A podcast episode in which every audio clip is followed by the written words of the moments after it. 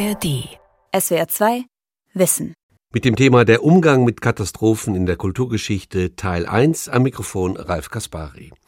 Wenn ein schweres Erdbeben tausende Tote kostet, wenn ein Flugzeug abstürzt oder ein Vulkan ausbricht und ein Dorf unter Asche begräbt, der Umgang mit diesen Ereignissen bezeichnet zugleich unseren Umgang mit dem Einbruch des Unvorhersehbaren, mit dem fatalen Augenblick, mit dem unplanbaren Moment oder einfacher ausgedrückt, mit dem Zufall.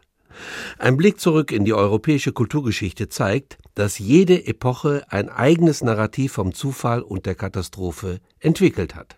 Sabine Appel, Autorin mit Schwerpunkt Europäische Ideengeschichte, beleuchtet heute im ersten Teil die Fragestellungen und Themen, die Katastrophen an die Oberfläche spülen. Seit dem 24. Februar 2022, dem Beginn des russischen Angriffskriegs auf die Ukraine, sind die Bilder, die uns täglich von den Kriegsschauplätzen erreichen, eigentlich kaum zu ertragen. Zerbombte Häuser, verwüstete Städte und dem Inferno entfliehende Menschen. Ruinen, unter denen die Toten der Flugzeugbomben begraben sind, zerstörte Krankenhäuser mit Entbindungsstationen, getötete Kinder, die Bewohner umzingelter Städte, die ohne Wasser, Nahrung, Heizung und Elektrizität in den Ruinen hausen, die ihnen geblieben sind, und die in Kellern und Schutzräumen Zuflucht suchen vor den noch immer währenden Bombenangriffen. Massengräber, ausgebrannte Busse und Autos und in ihnen kaum mehr kenntliche verkohlte Leichen. Bilder der Verwüstung, wie sie der Krieg schafft, ob er nun in Aleppo wütet, in Tiflis oder in Mariupol. Ein Antikriegslied, 1962 prominent interpretiert von Marlene Dietrich, die sich mit amerikanischer Staatsbürgerschaft während des Zweiten Weltkriegs gegen Nazi-Deutschland positioniert hatte, kommt einem da in den Sinn. Sein Refrain mit der Zeile Wann wird man je verstehen, lässt in der Tat die Frage stellen, ob die Menschheit, sofern es Sinn macht, von einer solchen im Ganzen zu reden, denn nichts aus ihrer Geschichte gelernt hat. Sag mir, wo die Blumen sind. Auch in Butscha und in Mariupol blühen sie auf frischen Gräbern von Menschen, deren Tod sinnlos ist und der vermeidbar gewesen wäre. Wann wird man je verstehen? Die Hilflosigkeit und vielleicht auch die Wut, die Außenstehende angesichts solcher Katastrophen überkommt, die eindeutig und ohne jeden Zweifel von Menschen gemacht sind. Sind sie vergleichbar oder sind sie von substanziell anderer Qualität, wenn es sich um Katastrophen handelt, an denen der Mensch, wenigstens direkt, keinen Anteil hat also auch keine Schuld. Also etwa im Falle von Naturkatastrophen wie Erdbeben, Vulkanausbrüchen und Sturmfluten, Seuchen und großen Hungersnöten nach Missernten. Die Menschheitsgeschichte ist randvoll mit katastrophalen Ereignissen und viele haben sich tief ins kollektive Gedächtnis gebrannt. Teils gesteigert oder zumindest doch modifiziert in der Deutung und Überlieferung über die Jahrhunderte und gefiltert durch manche redaktionelle Abweichung oder weltanschauliche Sichtweise. Hinzu kommen die Technikkatastrophen der neueren Zeit, die aber häufig auch zeigen, dass es nicht immer sinnvoll ist, zwischen Katastrophen zu unterscheiden, die von Menschen verursacht sind, durch Technikversagen oder durch die Natur.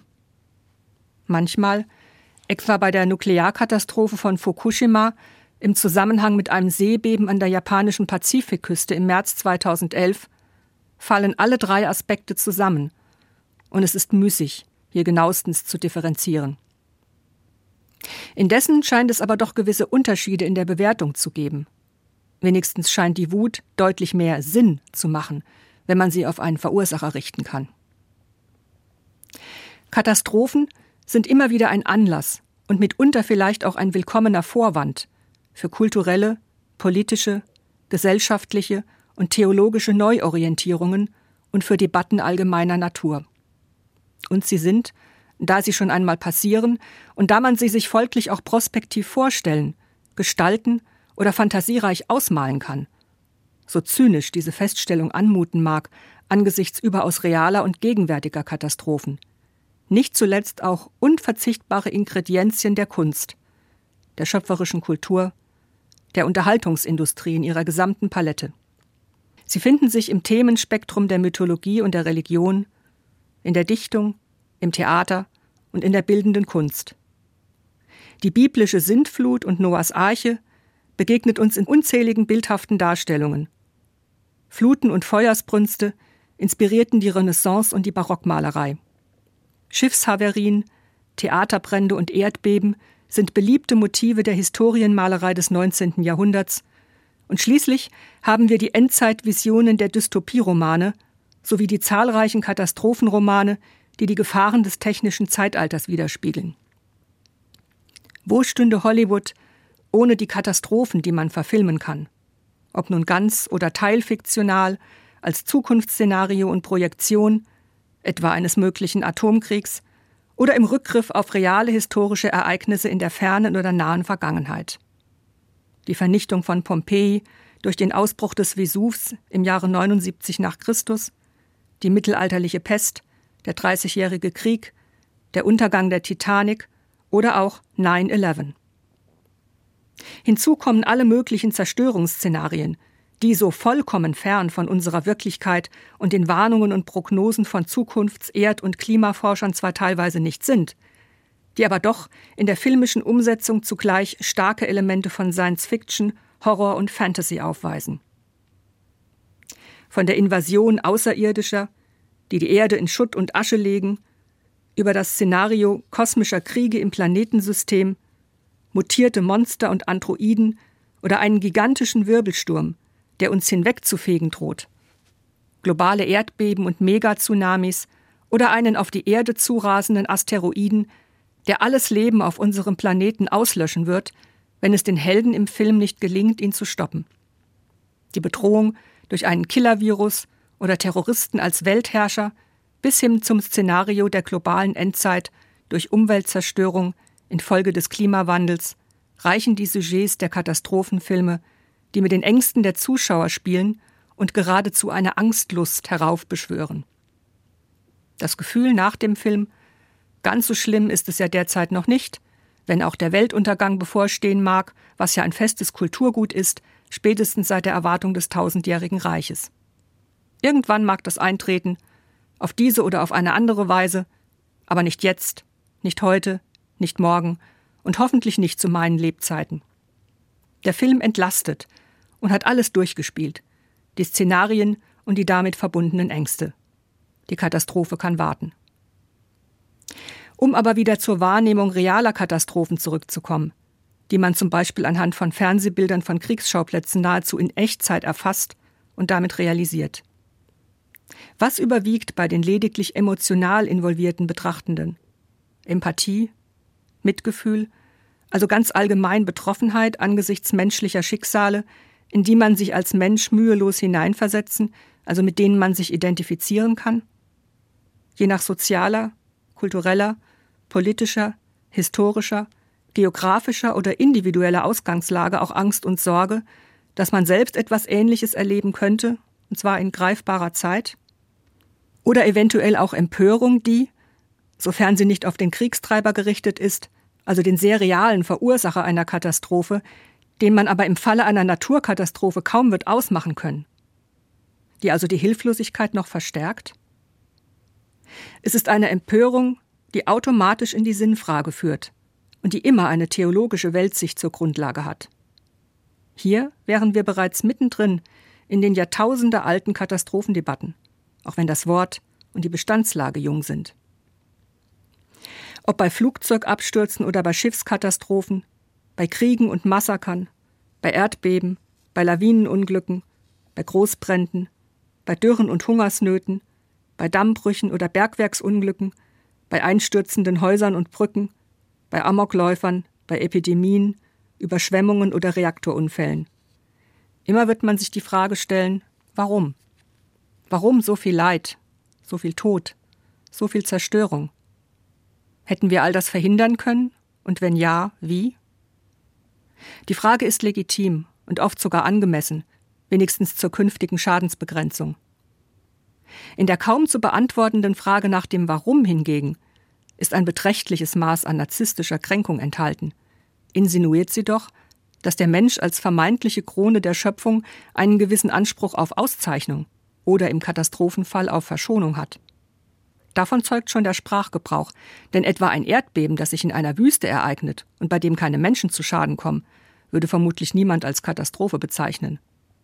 Auch wenn Tierarten aussterben oder Fauna und Flora zerstört werden, spricht niemand von Katastrophen. Was aber sonst? Außer dass Menschen zu Schaden kommen, und zwar womöglich in größerer Zahl, macht eine Katastrophe zur Katastrophe.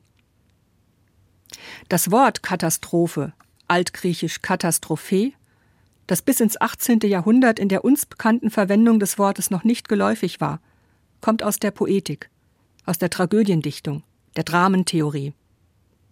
Da bezeichnet es die Wendung oder die Umkehr, die den Untergang des Helden in der Lösung des dramatischen Konfliktes herbeiführt.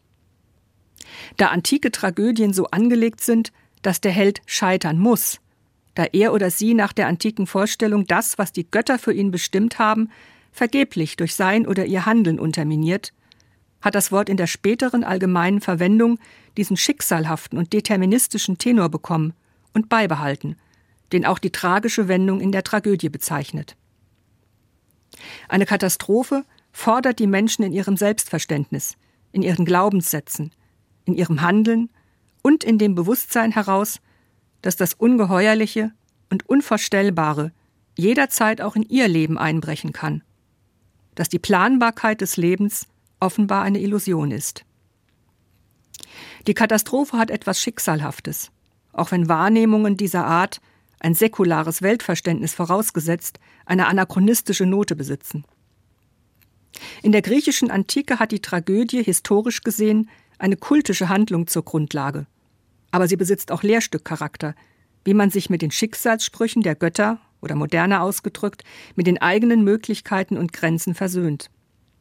Dass man als Mensch schuldlos schuldig wird, ist das Kernthema der antiken Tragödie die Katastrophe in ein Weltbild zu integrieren, das nicht von schicksalhafter Bestimmung ausgeht, sondern nach einem modernen säkularen Verständnis von einem grundsätzlich offenen Ereignisgeschehen, ist daher vielleicht eine noch größere Herausforderung.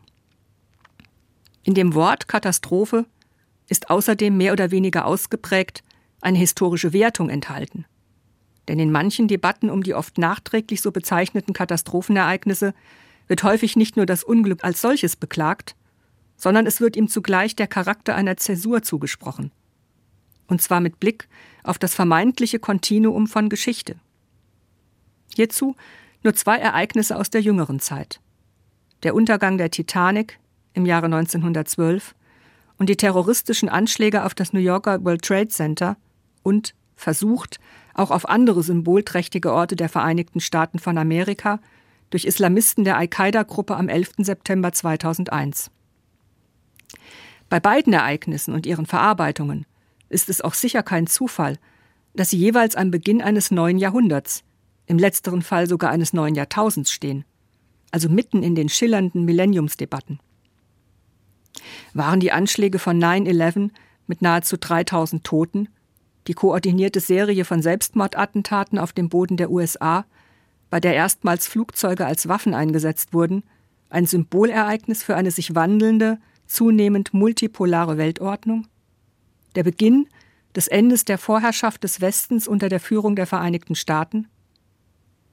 Bezeichnete der Untergang des angeblich unsinkbaren Luxusdampfers Titanic am Vorabend des Ersten Weltkriegs, bei dem 1400 Menschen den Tod fanden, gleichsam das Ende der Unschuld in der Technik-Euphorie in dem ungebremsten Fortschrittsglauben, in den wahrhaft titanischen Fantasien der westlichen Zivilisation? In der Aufarbeitung solcher Ereignisse liegt ja manchmal die latente Aufforderung, wieder zu einer neuen Demut zurückzukehren, sich auf menschliches Maß zu besinnen und die großen Menschheitsprojekte samt möglicher oder tatsächlicher Kollateralschäden zu überdenken. Dabei gerät kaum ins Bewusstsein, dass genau solche Debatten beziehungsweise die Prämissen, unter denen sie geführt werden, Kategorien aus der antiken Tragödie sind. Die Katastrophe, also der Wendepunkt einer Handlung, geschieht, damit Menschen geläutert werden, damit eine Reinigung stattfindet, Katharsis, zur Überwindung der menschlichen Hybris, der Selbstüberhebung, die außer Acht lässt, dass der Mensch, Homo faber, der technische Mensch, zugleich auch Teil eines Ganzen ist, dem auch er unterworfen bleibt, und dass er dafür auch Verantwortung trägt. Was veranlasste ihn, Kriegswaffen oder Atombomben zu bauen, Flugzeuge, die abstürzen, Häuser und Brücken, die einbrechen, und Schiffe, die sinken können. Wie kam er dazu, Flüsse zu begradigen, Land zu gewinnen, das Innere des Erdreichs zu bergen, Tunnel zu graben und die Meeresspiegel zu heben? Auch die Naturgewalt eines Erdbebens, einer Lawine und einer Sturmflut führt die Menschen zurück auf menschliches Maß. Da diese Ereignisse zeigen, es gibt noch Gewalten, die außerhalb der menschlichen Reichweite liegen, die ihre Kunstfertigkeit nicht erreicht. Kurzzeitig, für einen Moment des Inhaltens, im besten Fall, heilt sie das von ihrer Hybris. Die Katastrophe hätte also damit einen Sinn. Was aber, wenn sie keinen Sinn hat, sondern einfach geschieht? Der Einbruch des Ungeheuerlichen in unser aller Leben, der jederzeit möglich ist, der alles zerstören kann und der eben gar keinen Sinn hat. Ist es vielleicht das, was uns allen am meisten Angst macht? Dass es geschehen kann und dann auch noch ohne Sinn? Ist dies der Grund dafür, dass historische Einschnitte damit in Verbindung gebracht werden? Wegmarken, Richtungsbestimmungen, Zeitenwenden, Zäsuren, also letztendlich Sinnstiftungen. Können wir anders mit Katastrophen nicht umgehen, als indem wir ihnen einen Sinn zusprechen, den sie vielleicht gar nicht haben? So oder so. Der Umgang mit Katastrophenereignissen bezeichnet zugleich unseren Umgang mit der Kontingenz, also mit dem Einbruch des Unvorhersehbaren, mit dem fatalen Augenblick, mit dem unplanbaren Moment, den das Leben bereithalten kann, dem häufig banalen Ereignis mit verheerender Wirkung, oder einfacher ausgedrückt, mit dem Zufall, der mitunter entsetzliche Folgen hat und der sich in diesem einen Fall nicht verhindern ließ, so rational durchorganisiert unsere Lebenswelt auch immer sein mag. Im Umgang mit dieser Kontingenz einerseits und auf der anderen Seite den impliziten Fragen von Vorherbestimmung und Schicksal, wie sie doch Kennzeichen der antiken Tragödie sind, finden sich zahlreiche Spielarten dieses eigentlich mythischen Weltbildes in den Berichterstattungen über Katastrophenereignisse unserer Tage. Bei Betrachtung der dokumentarischen und fiktionalen Verarbeitungen der Terroranschläge des 11. September ist mitunter eine kunstvolle Dramaturgie zu beobachten, wie sie letztlich von zweieinhalb Jahrtausenden dramaturgischer Praxis gespeist wird. Es gibt einen Prolog mit Rückblicken sowie verschiedene Episoden und Erfahrungsberichte mit ihren jeweiligen Betroffenheitsperspektiven. Und es gibt retardierende Momente, die die Spannung erhöhen. Es gibt eine Peripetie, also den Höhepunkt der Katastrophe mit den uns bekannten Bildern des einschlagenden Flugzeugs, der brennenden Türme, der schwarzen Rauchmolke von Manhattan die sich durch die Straßen wälzt, der aus den obersten Stockwerken in den Tod springenden Menschen.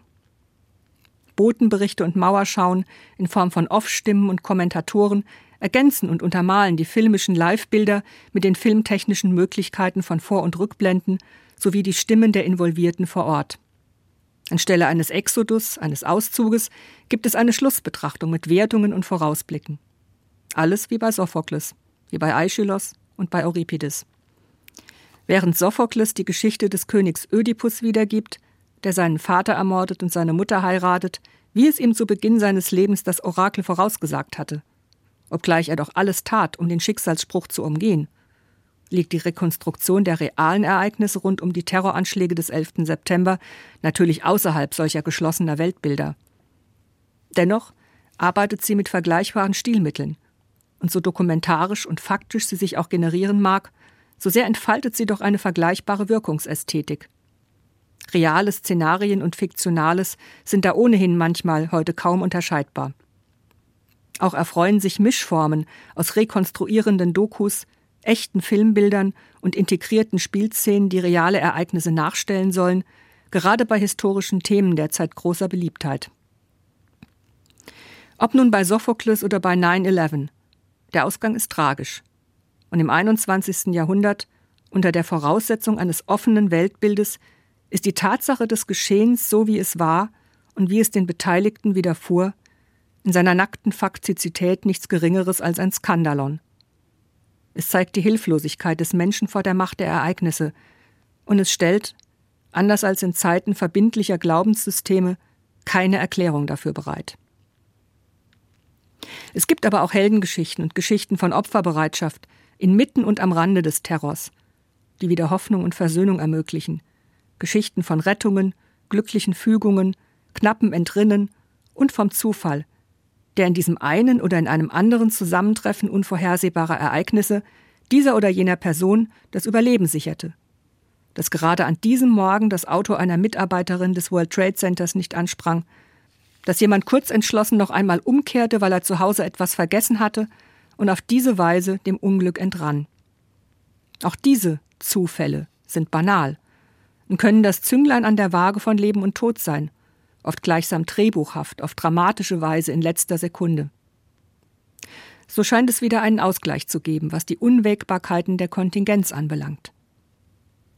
Freilich sind sie auch Anlass zu tiefgründigen Fragen nach Sinn und Schicksal, wie sie sowohl die unheilvollen wie die glücklichen Zufälle darbieten. In einem traditionell protestantisch geprägten Land wie den Vereinigten Staaten ist es denn auch nicht abwegig, wenn in den verschiedenen Aufarbeitungen einer Katastrophe wie 9-11 am Beispiel persönlicher Einzelgeschichten so etwas wie die Providenz, also die göttliche Vorsehung, mit hineinspukt, oder wenn auf die eine oder andere, vielfach pseudoreligiöse Weise versucht wird, das dramatische Geschehen mit all seiner Unfassbarkeit aus der Perspektive der Überlebenden sinnreich zu bannen und mit einem indirekten Deutungsmuster zu überziehen. Jeder und jede kann das vielleicht an sich selbst beobachten, wenn sie dramatische Ereignisse aus ihrem eigenen Leben erzählt. Natürlich versucht man Ereignisketten sinnstiftend zu rekonstruieren und in ein Erklärungsmuster zu bringen einschließlich des Zusammenspiels vermeintlicher Zufälle, die aber eben doch, wie man zu glauben meint, keine sind. Das Unglück, das schon im Sprichwort auf bedrohliche Weise seine Schatten vorauswirft, wird wie ein unbesiegbarer Gegner behandelt, der aus dem Hinterhalt kommt, um die Betroffenen zu überwältigen. Wie man im Mittelalter, um den allgegenwärtigen Tod zu bewältigen, die Allegorie des Sensemanns schuf. Ohne Frage hinterlässt das Unheil auch Narben und Spuren in jedem Einzelnen, der es erlebt. Es verändert Handlungsmuster und Perspektiven, lässt anders auf Vergangenheit und Zukunft blicken, verändert Grundeinstellungen und Werte im Leben und sicherlich auch die Haltung zum Tod. Von daher hat die Katastrophe immer eine wertkonstitutive Bedeutung. An alle existenziellen Grenzen führen die Ereignisse zweifellos. Um das heldenhafte Potenzial von Menschen herauszuheben, mutige, lebensrettende Taten, mit denen Menschen das eigene Leben aufs Spiel setzen, braucht es eigentlich keine Katastrophenereignisse. Aber diese leuchten ihr Handeln viel stärker aus. Die Aufmerksamkeitsfokussierung wird im Falle des Ungeheuren, des bislang Unvorstellbaren eine andere und stellt alles in ein helleres Licht. Auch die immer und jeden Tag lebensgefährliche Arbeit von Feuerwehrleuten.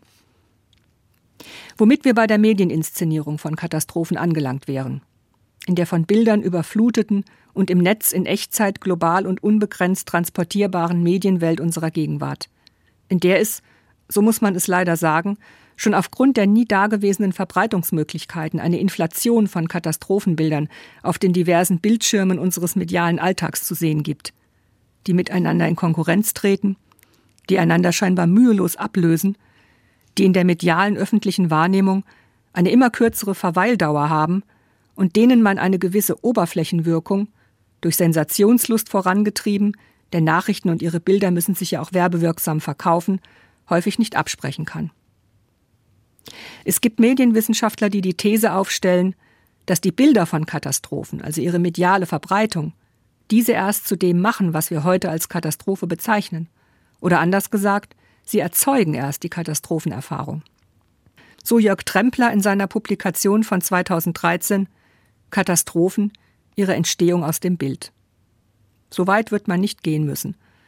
Es ist aber wohl kaum von der Hand zu weisen, dass es angesichts der Bilderflut von Katastrophen in den Massenmedien des digitalen Zeitalters eine gewisse Reizüberflutung und somit auch einen Prozess der Abstumpfung gibt.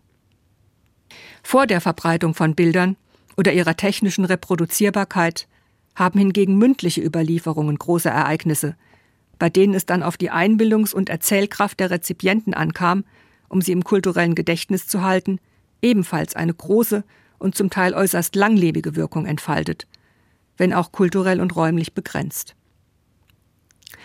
Sokrates beklagt in Platons Dialog Phaedros den Wertverlust der Kommunikation, der durch Verschriftlichung, aber auch durch die Bildwerdung entstehe, da der Wahrnehmende mit dem toten Bild und der fixierten Schrift nicht in Austausch treten könne, um die Information zu begreifen. Es ist ja gerade die biblische Apokalypse, wenn man so will, die menschliche Urkatastrophe, die sich als Szenario auch im Judentum und im Islam findet, bilderlos mindestens über Teilstrecken, die eine gewaltige Wirkung entfaltete. Wird eine Katastrophe in der kollektiven Wahrnehmung weniger aufgeladen mit legendenhaften oder auch spektakulären Bedeutungen, wenn es von ihr nur Erzählungen, vielleicht auch mehr Fakten gibt, aber gar keine Bilder? Das scheint fraglich, denn die Bilder entstehen doch bei uns im Kopf. Aber wirkungsmächtige Abbildungen von Katastrophen entfalten eine kollektive Eigendynamik und sie können folgerichtig auch manipulieren. Die Angst der Menschen vor dem Fegefeuer, vor dem Weltende, vor dem jüngsten Gericht, mit allen mittlerweile verbreiteten apokalyptischen Bildern, wurde von den christlichen Kirchen in der Vergangenheit auch benutzt und gezielt heraufbeschworen, um die Menschen zur Buße zu bringen, zur Demut und zum Gehorsam, oder auch, weit profaner, zum Kaufen von Ablassbriefen, um mit den Erlösen prestigeträchtige oder auch ganz profane Bauprojekte zu finanzieren, den prächtigen Petersdom in Rom, aber auch Deichbauten, zum Beispiel in Holland. Auch die heute medial vermittelten Katastrophenbilder manipulieren die Konsumenten, und sei es auch nur zum Kauf einer Zeitung, denn Katastrophen verkaufen sich gut. Etwas vom römischen Memento Mori, Gedenke des Todes, oder vom frühmittelalterlichen Media Vita in Mortis Sumus, mitten im Leben sind wir vom Tod umgeben, ist den verschiedenen Versuchen, das Unfassbare zu fassen und die Katastrophe begreiflich zu machen, in der nachträglichen Reflexion inhärent. Es zeigt sich als Moment des plötzlichen Einbruchs ins Leben, das vielleicht gerade besonders unbewusst oder sogar ausgesprochen sorglos und hingebungsvoll gelebt wird und wo die Katastrophe gewissermaßen ihre größtmögliche Wirkung entfaltet. Spielfilme wie Der Weiße Hai von 1975 oder auch die verschiedenen filmischen Verarbeitungen der Tsunami-Katastrophe im Indischen Ozean vom 26. Dezember 2004 bauen in der Inszenierung ganz auf diesem Gegensatz auf. Was könnte sorgloser sein, selbstvergessener, als eine Urlaubsszene an einem sonnigen Strand in traumhaft schöner Kulisse, in die das Ungeheure in Gestalt der menschenfressenden Bestie oder der Tsunamiwelle ohne jede Vorwarnung einbricht und die Menschen buchstäblich mitten aus dem Leben reißt. Nun ist der Weiße Hai von Steven Spielberg bekanntlich ein nicht allzu gehaltvoller, aber damals sehr erfolgreicher Spielfilm, der mit der schlecht gemachten Attrappe eines Hais arbeitete, die während des Drehs auch noch ständig kaputt ging. Auch in der Realität hält sich das Schadensmaß menschenfressender Haie an schönen Badestränden wohl global gesehen in Grenzen. Während die Tsunami-Katastrophe von 2004 mindestens 231.000 Todesopfer in acht asiatischen Ländern forderte.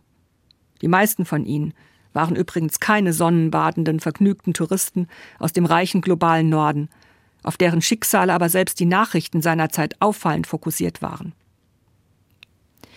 Memento Mori und mitten im Leben sind wir vom Tod umgeben. Katastrophen bringen Menschen, wenn sie sie erfahren und überleben, an ihre existenziellen Grenzen. Sie schaffen ein anderes Verhältnis zum Tod und konfrontieren auf schonungslose Weise mit dem Unfassbaren, dem Unvorhersehbaren, der plötzlichen Unterbrechung des Lebens und der Dynamik seiner nicht kalkulierbaren Schrecken und Größen. Mit der Vergänglichkeit, die wir so gerne verdrängen.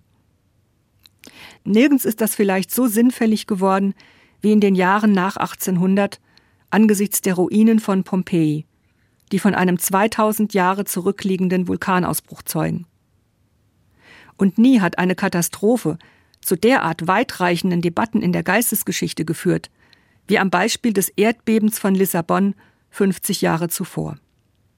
Die abendländische Menschheit befand sich damals an einem Wendepunkt zur säkularen Moderne. Das war SR2 Wissen heute mit dem Thema Der Umgang mit Katastrophen in der Kulturgeschichte Teil 1. Sie hörten einen Vortrag von Sabine Appel, Autorin mit Schwerpunkt Europäische Ideengeschichte.